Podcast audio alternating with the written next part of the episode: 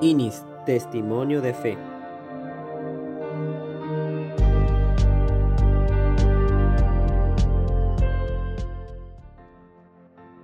Bienvenidos a la primera edición de INIS, Testimonios de Fe.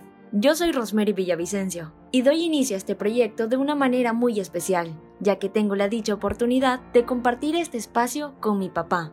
Yo vengo de una familia muy creyente, somos cristianos y practicamos la fe desde hace muchísimos años, de generación tras generación. Y es de mi grato presentarle a mi padre, el señor Jorge Villavicencio. ¿Qué tal, papá? ¿Cómo estás?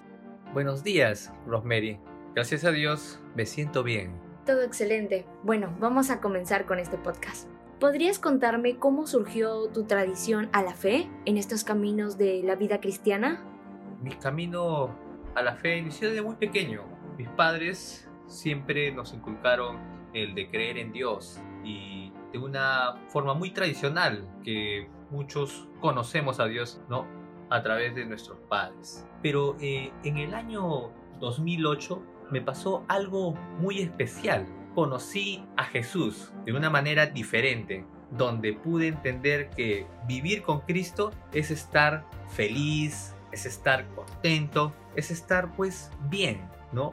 Durante el tiempo que yo vivía, pensé que yo podía dar, solucionar casi todos los problemas o de una manera u otra buscar la solución. Y durante los tiempos que viví, siempre el ser humano se llega a cargar. Y cuando entendí que Jesús nos invita a llevar nuestras cargas a Él, es donde pude comprender que hay alguien quien nos ama y quiere ayudarnos a tener una vida excelente. Así es como yo lo entiendo y lo vivo. Es muy extenso lo que quisiera compartirte, pero quiero sintetizar que sin Jesús nada somos y con Él somos todo.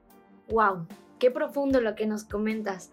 ¿Y qué tan presente ha estado Jesús en todo ese trayecto de su vida cristiana? Y en toda su vida, mejor dicho bueno, hasta el tiempo que, ahora sigo viviendo y sé que continuaré viviendo porque Jesús nos da una oportunidad muy grande. Dice que cuando aceptamos a Jesucristo como nuestro único Salvador y confesamos con nuestra boca que Él murió en la cruz por nosotros, Él nos da un premio enorme. ¿Cuál es? La vida eterna, donde vamos a vivir para siempre. Jesús lo tengo en mi vida durante, te puedo decir, creo que cuando voy en el auto, cuando me despierto, cuando salgo, cuando entro, está constantemente Jesús. Y eso no quiere decir que soy una persona religiosa o soy una persona como un monje.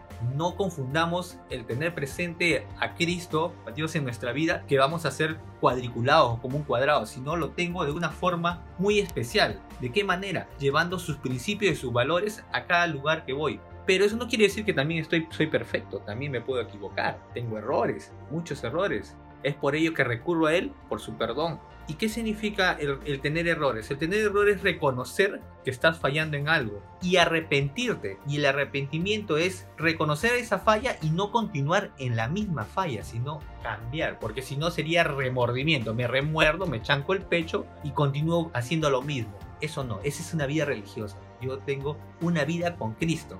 Y durante este tiempo he venido vivenciando porque ya desde el 2008, ya más o menos son cerca de 13 años, he tenido diferentes testimonios y experiencias con Cristo, ya que los domingos cuando se asistía a la iglesia daba mi tiempo en el servicio para poder ayudar que otras personas conozcan. Y nosotros con mi esposa estábamos en el área de los niños y continuamos a través de Zoom. Y hemos tenido muchas experiencias vivenciales y testimonios en cada lugar incluso en mi hogar, en mi familia, con mi papá, tuvo un problema de salud, suplicamos y clamamos a Dios y Dios nos respondió. Eso no quiere decir que Dios está a nuestras órdenes. Para poder aumentar nuestra fe es importante conocer de su palabra. Yo lo llamo el manual de vida. Tú no puedes amar y creer en alguien al que no conoces. Y el manual de vida, que es la palabra de Dios, nos enseña ahí todo. Dice, por ejemplo, hay un versículo en Isaías que dice, clama a mí y yo te responderé. Entonces Dios nos invita a clamarle, a suplicarle para que Él nos pueda responder. Y la fe, en Filipenses dice, la fe le viene por el oír, pero por el oír la palabra de Dios. No por oír otras cosas o que alguien me contó. Solamente la fe se va a ir aumentando en nuestra vida día a día cuando podamos ir a ese manual que le digo, que es la Biblia, el manual de vida, para cada uno de nosotros. En mi inicio les compartí sobre Jesús nos invita a venir a mí los que están cargados y trabajados que yo los haré descansar. Esa carga Dios nos, nos invita a que entreguemos porque cada día tiene su afán. Ni bien nos levantamos, cada uno tiene diferentes labores ¿no? para desarrollar durante el día. Y hay un afán en ese día. Ese afán muchas veces lo acumulamos nosotros y queda dentro de nosotros. Y a veces pasa una semana, un mes, y muchas veces ese afán nos perjudica a nosotros mismos como salud. Y Jesús nos invita a algo bien sencillo. Ven a mí si estás cargado. Tráeme tu problema, tráeme tu circunstancia. Entregárselo a Él, que Él lo va a solucionar. Así corramos un día más, corramos durante el día todos nuestros, nuestros deberes.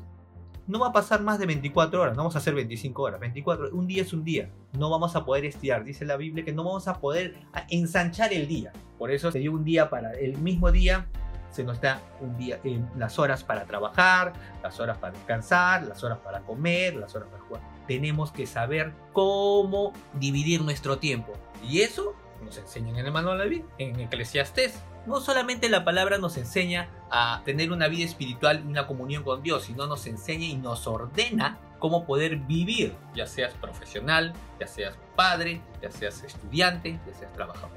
Y ello nos lleva a tener una vida con excelencia. Y no quiero decir que no va a haber problemas, porque dice que de medio de nuestras pruebas, nuestra fe se va a ir puliendo. Nuestra fe se va a ir puliendo y va a ir creciendo. Vamos a tener circunstancias en la vida, pero agarrado de la mano de Dios, vamos a poder resolver todo. Eso es todo, mi hija.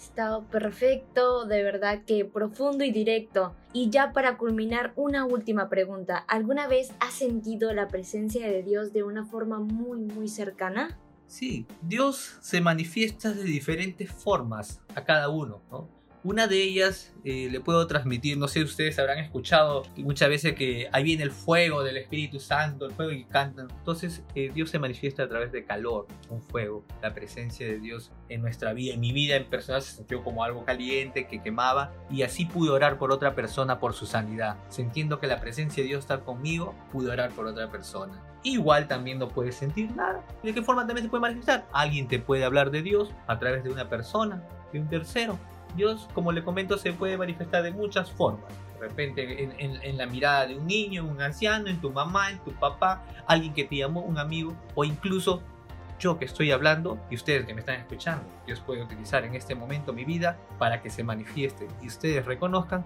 que Jesucristo es nuestro Salvador y sin Él no podemos vivir. Eso sí es mi hija. Muchísimas gracias, la verdad, por este espacio, papá, por habernos brindado. Te estaremos escuchando otra próxima vez en otro podcast. Gracias. Muchas gracias a ustedes. Dios los bendiga. Este fue el primer testimonio de fe. Espero que te haya ayudado a reflexionar y a recordar aquellos momentos en los cuales Dios o su fe se ha hecho presente en sus vidas. Asimismo, les invito a que puedan compartirlo con nosotros en un próximo episodio.